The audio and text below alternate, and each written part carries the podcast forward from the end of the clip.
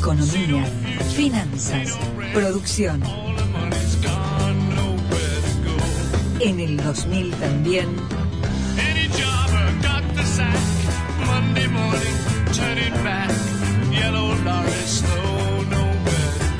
Gustavo Sánchez Romero. Apuntes de de interés.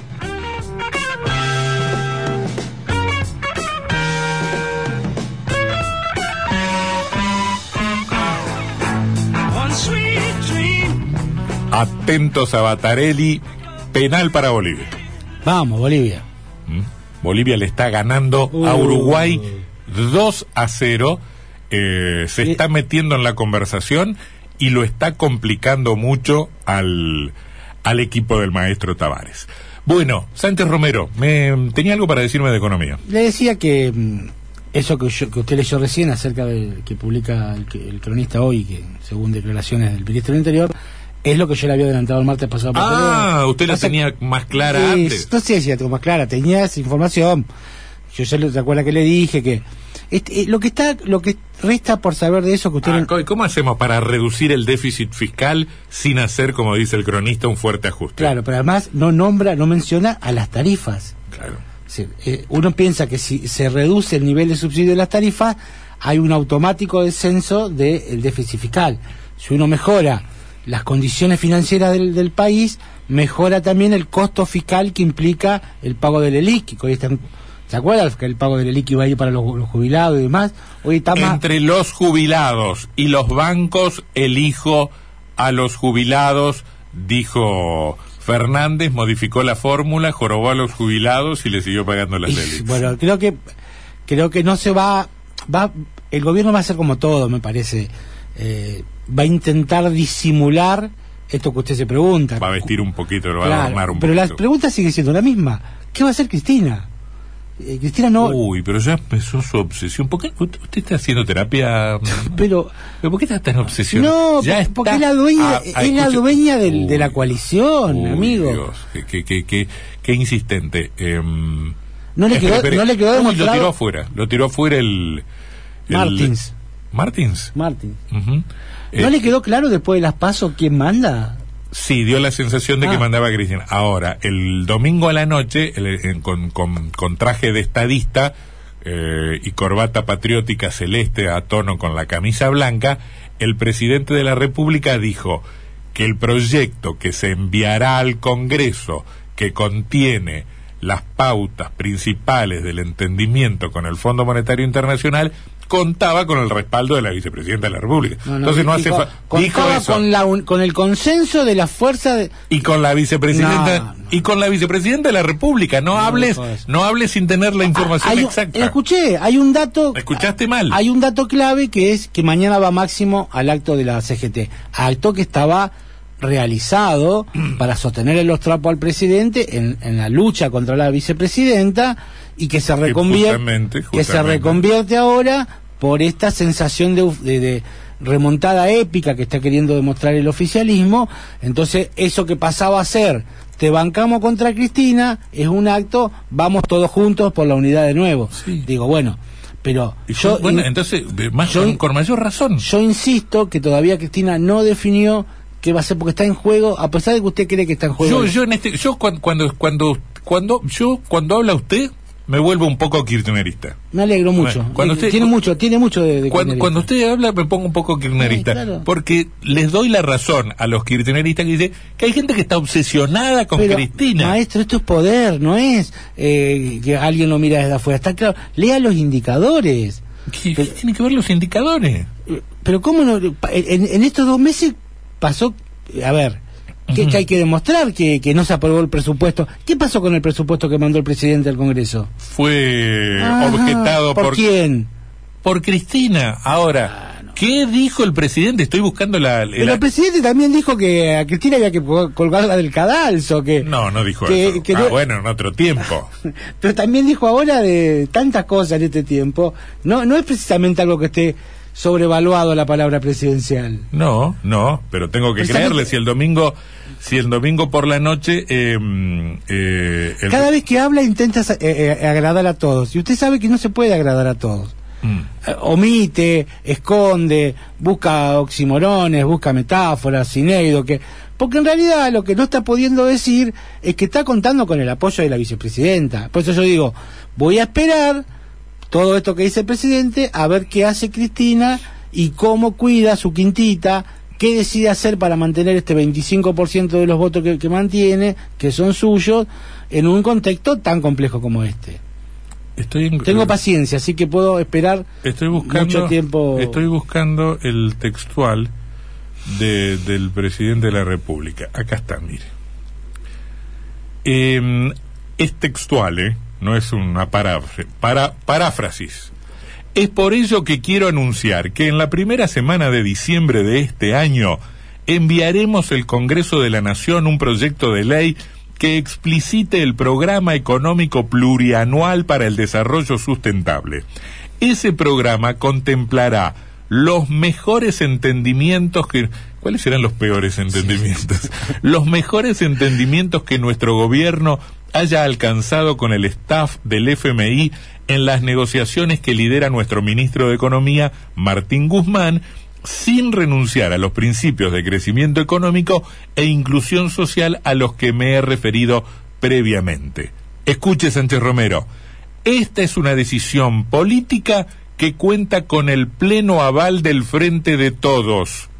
Ha sido el fruto del trabajo conjunto con la vicepresidenta de la... ¿Escuchó, Sánchez No Romero? inocente, Antonio, Ha usted un sido el- hombre grande. Ha sido el fruto del trabajo conjunto con la vicepresidenta de la Nación, el presidente de la Cámara de Diputados de la Nación y mi gabinete de ministros. Te está diciendo, Pero no- estoy yo, está Massa y está Cristina. No sea inocente. Lo que está diciendo ahí, nosotros le vamos a ir a decir al fondo esto. Y esto cuenta Por con el empezar, aval no, de por, Cristina. por empezar, no me grite que no soy sordo. no le grito. Me está gritando, no me grite que no soy sordo.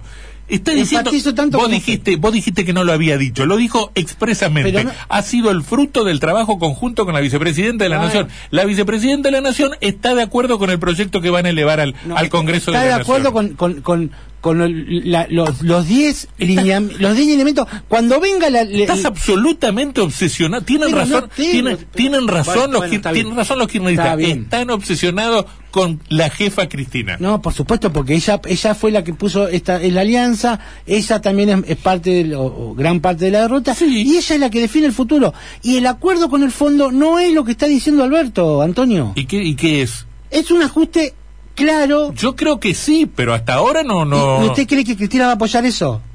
¿Y por qué no? Bueno, bueno, entonces estamos, estamos, por eso digo, yo voy a esperar a, a que lo apoye. Vos decís que Cristina no va a apoyar el acuerdo con, con el Fondo Monetario Internacional. una- ¿Y, qué, y qué va a hacer? ¿Va a presentar su renuncia? No, tiene distintas formas de... de- ¿Se va a ir a El Calafate? Bueno, perdón, yo le, ¿Va, va a llevar a la Argentina al default? le recuerdo que Argentina, bueno, sí, le recuerdo que, que Cristina estuvo muy encerrada en, en- en su- en su cámara alta durante gran parte del tiempo y salió recién de la cueva cuando fue la derrota de las PASO.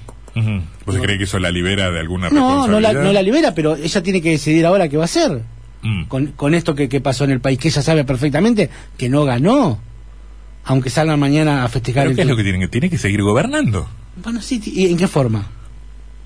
Por ¿Bajo ejemplo, qué formato? Bajo el formato que vienen gobernando hasta ahora. ¿Y a usted le parece que le fue, fue favorable esa forma de gobernar? No, pero lo que yo lo que yo piense no importa, importa lo que piensan Y ellos. por eso estoy esperando a ver qué, qué- qué dicen de lo que piensan, porque yo creo que así no pueden llegar al 2023. Bueno, pero vos estás diciendo que la vicepresidenta no está de acuerdo con lo que el presidente de la nación dice que está de acuerdo. Eh, a ver, la vicepresidenta lo llamó ¿Por qué voy a- Mequetrefe, lo llamó Cupa, lo llamó No, tantas esa cosas. fue Vallejo. Ah, bueno, claro, habló, habla por habla por su cuenta, por boca propia, Vallejo, Ahora, Eve, Vudú, Ahora, a vos, Máximo. ¿vos crees que si la vicepresidenta no estuviese de acuerdo con el proyecto este que anuncia el presidente, va a dejar que el presidente la, la involucre sin haber dado su aval? No sé. Ya estaría, ya estaría protestando, ya estaría sé. mandando la segunda carta abierta. Yo creo que ella va a estar, no, yo creo que ya y una bomber no va a ser más. Mm. Digo, ¿se acuerda de una bomber? El, No. El que mandaba cartas con explosivos en Estados Unidos. que no, No, no, no, bueno, ese. Ya, lo- ya, ya lo va a hacer. Va a ser una mujer mucho más, va a ser mucho más prudente, mucho más eh, recatada y va, va a tirar, tiene muy pocas balas. Va a tirar cuando sea necesario. Yo voy a estar esperando ese momento. Ujú.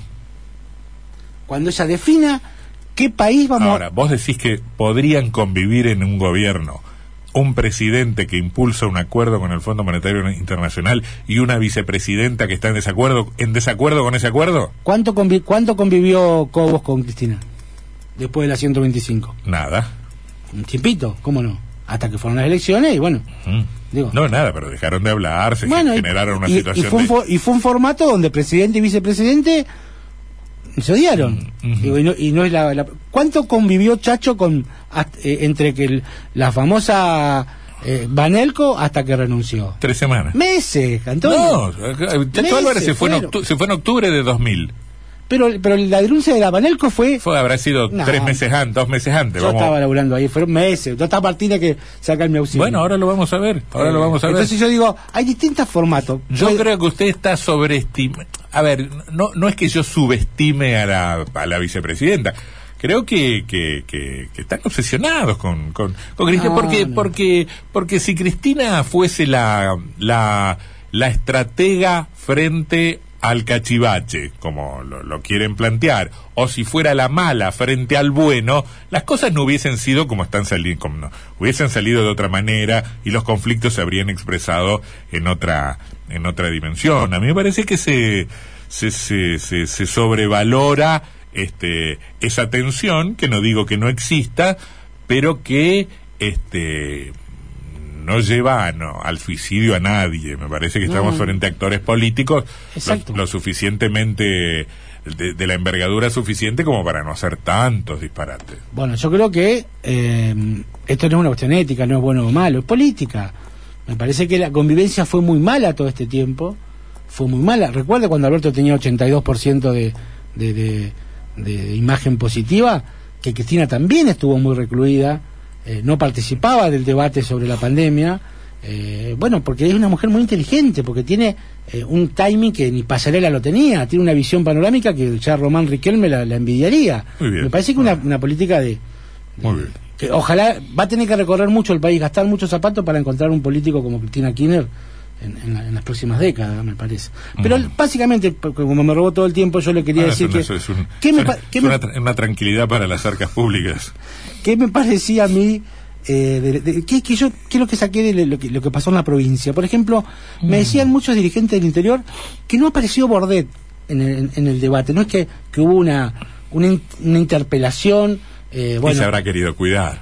No, no, no apareció él, no, no, no eh, él físicamente, sino que no aparece la figura o el gobierno de Bordet en el debate. No es que estaba, Ah, bueno. estaba, estaba puesto en consideración. Y bueno, yo creo que yo creo que eso no es este, a ver, por un lado tiene que ver con que la elección claramente se nacionalizó y por otro lado, vamos a decirlo de manera elegante, porque el compromiso del gobierno en la campaña fue relativo. Sí, está bien, pero hubo, por ejemplo, intendentes con muy buena imagen que también perdieron por paliza.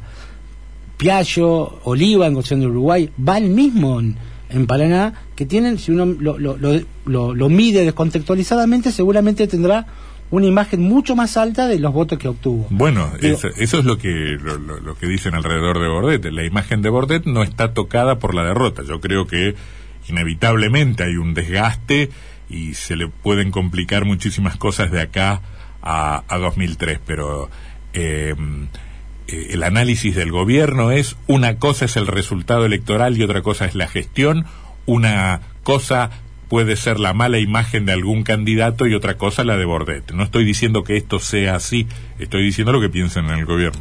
Sí me parece que, mm, que- que también lo- logré desentrañar esto, que no hubo bajada, que no hubo, eh, no había tensión política. Esa, esa quizás no sé, no sé si esta expresión logra eh, sintetizar, pero no había una un espíritu electoral, una sensación donde había que ganarle a alguien. porque no había cabeza a cabeza. Si las pasos hubiesen salido eh, 40-39, hubieses tenido una enorme tensión sí, política. está bien, pero me parece que, que- El, el justicialismo tenía que remontar 21 puntos, ni el más optimista te, te decía... pero tampoco hubo un paso, Antonio, eso, porque me parece que esto que hablábamos hoy, eh, que, que de algún modo lo, lo- lo avalaba Frigerio, en cuanto a que fue un voto más personal, un voto más silencioso, más eh, fuera de contexto, fuera de estructura, fuera de ideología, y que la gente lo vivió como... como Yo no un- creo eso, ¿eh? acá yo lo tengo anotado. Hay que priorizar el sentido común antes que la- las ideologías. Es cierto que la política se va rebuscando tanto y los dirigentes van entrando en determinados rollos que cuando quieren acordar se olvidaron del sentido común. Eso tiene alguna, algún asidero, no digo que no. Ahora, eso de que se puede hacer política sin ideología parece un disparate y una trampa retórica. Cuando digo no me importan las ideologías, estoy expresando una ideología. Cuando digo me identifico con el ciudadano común, estoy jugando un argumento ideológico. Lo Bueno, sabemos pero estamos hablando en términos, absolutamente. en términos electorales, en términos de, de- de Mm. proselitismo. Yo no sé si fue un error, ah, pero, fue un acierto, ah, pero Macri.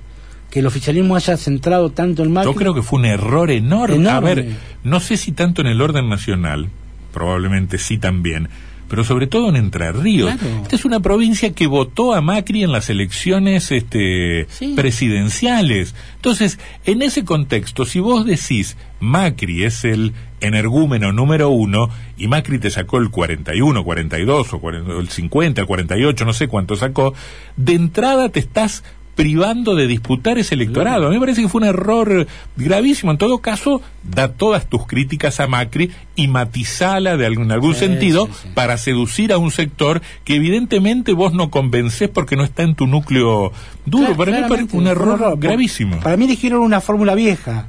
Que alguien, alguien, le dijo, alguien le dijo que iba a funcionar y me parece que no funcionó claramente. Y después, por último, yo creo que también se sintió en el campo y en las empresas la falta de políticas públicas nacionales. Sobre todo en la agricultura y, y, bueno, todo lo que es el campo. La, la gestión de Basterra fue patética, eh, llena de, de- de- de internas, de incertidumbre. No bajó un programa para la provincia. Bueno, Y- déjeme, déjeme decir algo, y como insistiendo en esta reacción que me genera su presencia. Usted habla y yo me vuelvo kirchnerista. Yo le voy a decir desde el kirchnerismo que no se olviden que gobernamos con pandemia. No, bien, gobernamos, gobernamos, a los tres meses nos agarró la pandemia y tuvimos que restringir todo. Pero acá, acá, Ustedes naturalizan acá me pongo kirchnerista porque la gestión de Culfa, por ejemplo, para la industria, fue mucho más eficiente y bajó mucho más programas. Bueno, yo no, no, no veo a los industriales de Entre Ríos chochos bueno, con culpas. No, no, de hecho su, su amigo hoy García Díaz Mm. le pegó un cascotazo ¿Ah, de, la vereda de enfrente. ¿Ah, sí? Dijo que bueno, que Además, Culfa fue el que dijo, che, estos de, de, de Baggio fueron los que hicieron una presentación en el Banco Central y aguó la fiesta no, de... ese fue Pese. Ah, tenés razón, fue Pese, Pese se lo comentó a Culfa y, Y Culfa, Culfa, fue- y Culfa fue... Eh, sí. No, pero por eso digo, me parece que fueron. Hay que decantar un poco, estas elecciones fueron muy particulares. Y, y lo último que le digo es que algunos me dijeron, me parece que la gente. Pero algunos quiénes son, el, Bueno, el empresa- ba- el barrendero de la puerta de su casa o el dueño de un banco. Empresarios, productores, cooperativas. El mundo en el que usted se mueve. Sí, hasta, hasta, hasta incluso funcionarios que me han dicho, El círculo rojo. mucha gente votó pensando en el 2023. Bueno, es un problema eso, ¿eh? Para el gobierno. Mucha gente preparó su voto para el 2023. Yo lo, lo relativizo. como- Yo, yo también, yo también, yo también porque a las pruebas me remito, ¿no? Este, varios, varias derrotas del oficialismo en, en elecciones de medio término y victoria posterior. Lo cierto es que el sector productivo, sea de, de- de primario o de manufactura, votó en bloque Mm. contra el gobierno en Entre Ríos. Estaba viendo los números de, de algunos distritos rurales de la provincia de Buenos Aires, Pergamino, son números Sí. de, de, de, de catástrofe Ni para el hablar de. Córdoba, Rosario, Ujú, Rosario. Por supuesto. Ujú. 18.41 minutos.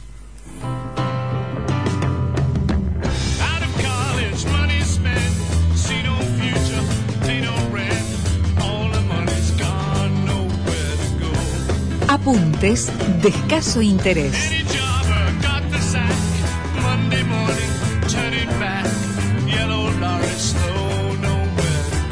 Gustavo Sánchez Romero.